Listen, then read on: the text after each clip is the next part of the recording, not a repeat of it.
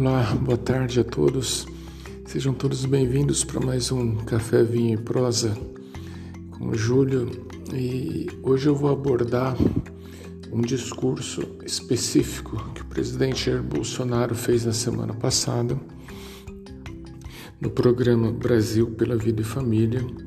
Um discurso que gerou muita repercussão. Foi considerado um discurso muito forte, não só pela mídia, mas por toda a classe política, pela sociedade em geral.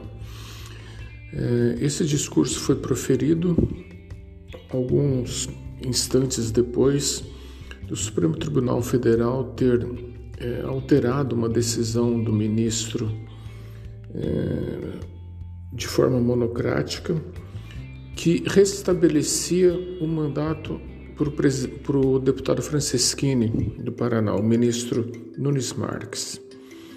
É, a turma depois é, alterou essa decisão por três votos a dois. É, a, o processo envolvendo o deputado Franceschini era questão de fake news. Ele teve o mandato cassado porque ele não poderia ter divulgado ou incentivado fake news. É, e aí o presidente Bolsonaro, diante disso, fez um discurso bastante forte, questionando o Supremo Tribunal Federal, alguns ministros individualmente e o sistema em geral. Então esse é o contexto é, do comentário de hoje.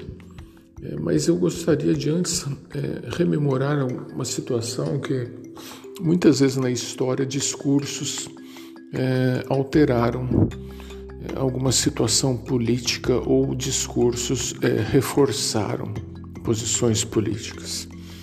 Eu vou citar três discursos que ficaram muito famosos na história do homem.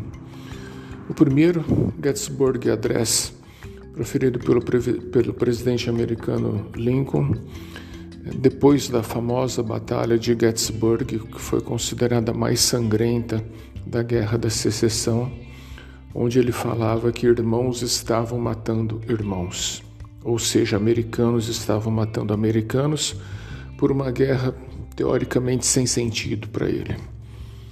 Depois, o discurso do presidente Churchill, famoso quando ele falava que não tinha nada a prometer para o povo inglês a não ser sangue, suor e lágrimas, e isso motivou o povo na Segunda Guerra. E por último, o presidente Kennedy, quando tomou posse, quando ele falou: Não me perguntem o que o país pode fazer por vocês, mas o que vocês podem fazer pelo seu país. Essa é uma pergunta-chave. O que nós brasileiros podemos e devemos fazer pelo nosso país? Bem, o discurso do presidente, do presidente Bolsonaro, sem dúvida, foi muito forte. É considerado uma espécie de reação ao que vem acontecendo no cenário político nos últimos tempos. É, eu destaquei alguns pontos que eu vou analisar, é, alguns tecnicamente, alguns com viés um pouco político também, é, mas o fato é que o Supremo Tribunal Federal hoje é muito marcante em sua divisão contra o presidente Bolsonaro e dois ministros a favor, são os dois últimos por ele nomeados. Então, erroneamente se fala ministro bolsonarista, é, porque ministro do Supremo teoricamente não deveria ter partido ou cor política.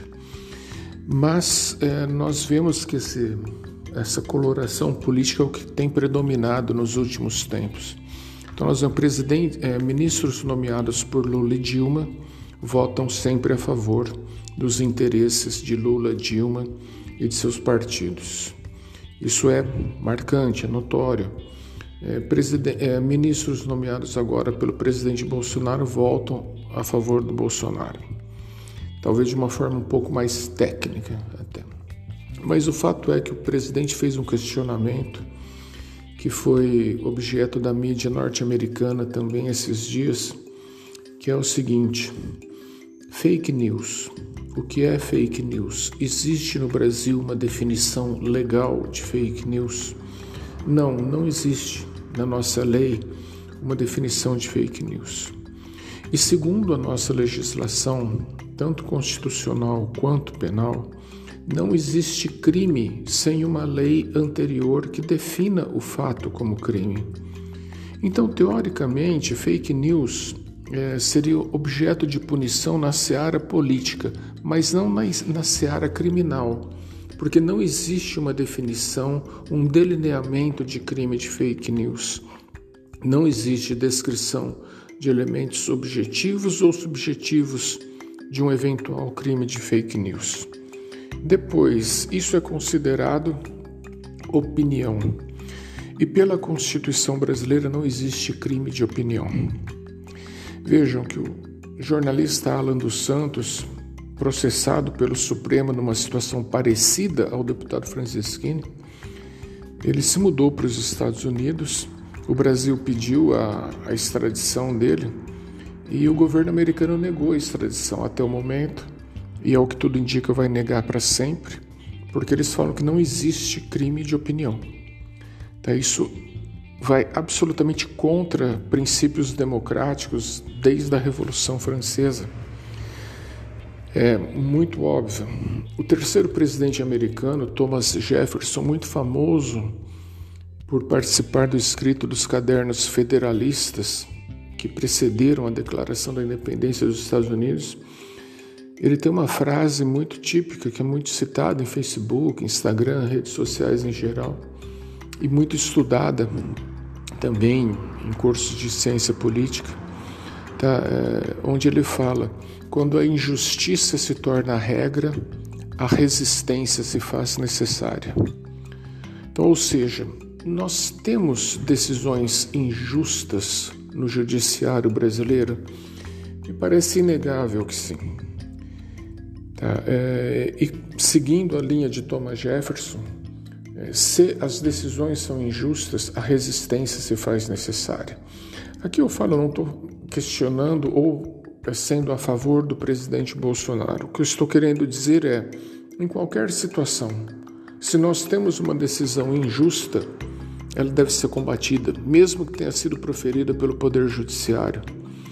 É, até porque, é, dentro do sistema legal brasileiro, nós temos as instâncias, ou seja, uma decisão tem sempre que passar pelo crivo de uma instância superior.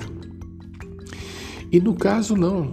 No caso, foi o Supremo que determinou a instauração de inquérito de fake news. O próprio Supremo apura, o próprio Supremo julga, porque o Ministério Público não acusou ninguém. Então é uma coisa muito peculiar, é um, é um monstrinho que está acontecendo dentro do Supremo Tribunal Federal sobre essa questão de fake news. É, depois, quem milita na área jurídica no Brasil certamente tem um ou dois casos de injustiças praticadas pelo Poder Judiciário. Situações não só na área criminal, mas na área civil, comercial, tributária é, mas na área criminal ela é mais patente porque ela provoca perda da liberdade da pessoa. É, como foi o caso desse outro deputado, ficou preso vários tempos. Então, ou seja, é mais marcante sobre esse aspecto porque envolve o segundo bem mais importante da pessoa, que é a personalidade. Tá? Então, com esse esse arcabouço, essa situação fática que nós estamos vivendo, diante de uma situação onde é, qualquer coisa que cai no Supremo Tribunal Federal é decidido contra o governo e às vezes decidido fora dos limites da lei, fora dos limites da Constituição, é, talvez isso tenha contribuído também para gerar esse discurso do presidente. Quando ele fala, usa expressão canalhas, vocês estão processando a minha mulher, é porque teoricamente a família deve ser preservada. Né? A mulher do presidente não tem nada a ver com a atuação dele em si. Né? Então, existe uma situação de pressão, é, de aper, apertar o torniquete, parece um pouquinho mais a cada dia, para ver até onde o parafuso aguenta sem espanar. Tá? Essa situação é, que é o que gera, que tem o condão de gerar uma instabilidade política muito grande. Tá? Por exemplo, quando se falam é, ataque à democracia, Tá, mas eu pergunto, o que é ataque à democracia? Primeiro, que democracia não é só eleição. Tá? Democracia, na verdade, é a convivência social, legal e jurídica dentro do ordenamento jurídico, onde tudo e todos estão subordinados à lei. Tá? Mas nós vemos situações onde o Supremo decide contra a lei, onde o Supremo decide contra a Constituição. Tá? Então, ou seja, eles demonstram que eles não estão vinculados à lei ou à Constituição, o que é um equívoco. Também acho que é um equívoco a situação que um jurista muito famoso no Brasil, Ives Gandra Martins, falou outro dia: a, a última instância não é o Supremo, são as Forças Armadas. Não, isso não é verdade.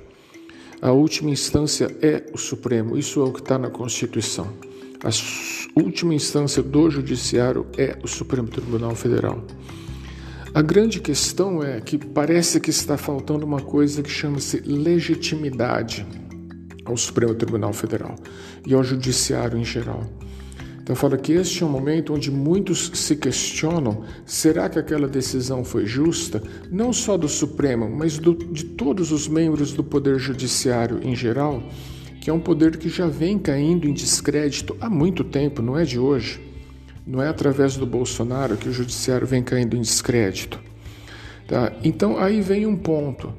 É, é possível questionar isso quando o, Bolsonaro fala em resistência? E aqui eu faço um paralelismo é, às minhas aulas de teoria geral do Estado no primeiro ano de faculdade, cujo professor chamava-se Dalmo de Abreu Dalari, que tinha como assistente o Ricardo Lewandowski, que é hoje ministro do Supremo e que decide tudo, absolutamente tudo a favor do PT, absolutamente tudo contra o governo Bolsonaro.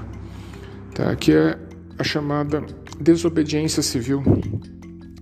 É, em livro clássico, Henri Thoreau define a desobediência civil justamente como uma manifestação da sociedade contra decisões absurdas, contra decisões ilegais e inconstitucionais. O Henri traça isso sob o aspecto do poder executivo. Tá? Porque, teoricamente, o Poder Judiciário cumpre a lei e cumpre a Constituição. Tá? Então ele fala que quando o executivo descumpre a lei, pode sim a sociedade fazer movimentos pacíficos de desobediência civil para questionar esses atos do executivo. O grande problema no Brasil é que já se deu um passo além, onde o próprio judiciário não cumpre, não zela pela aplicação da lei, não cumpre, não zela pela aplicação da Constituição. Então aí sim nós vemos um risco de ameaça à democracia. Porque a democracia, como eu disse, não é só votar. A democracia é o cumprimento do ordenamento jurídico ao longo do tempo. Agora, se o guardião da Constituição descumpre a Constituição, a quem o povo vai recorrer? A única saída que se vê eh, dentro da lei, dentro do ordenamento, são movimentos de desobediência civil. Tá? Mas que isso não sei se vai nascer dentro do seio da sociedade brasileira. O fato é que foi um discurso marcante, um discurso que não estou aqui defendendo ou sendo contra, mas estou dizendo que é um discurso que vai é, ser uma espécie de divisor de águas nesse processo eleitoral. Grato a todos pelo café, pelo vinho Espero ter acrescentado alguma coisa e vamos para o próximo podcast.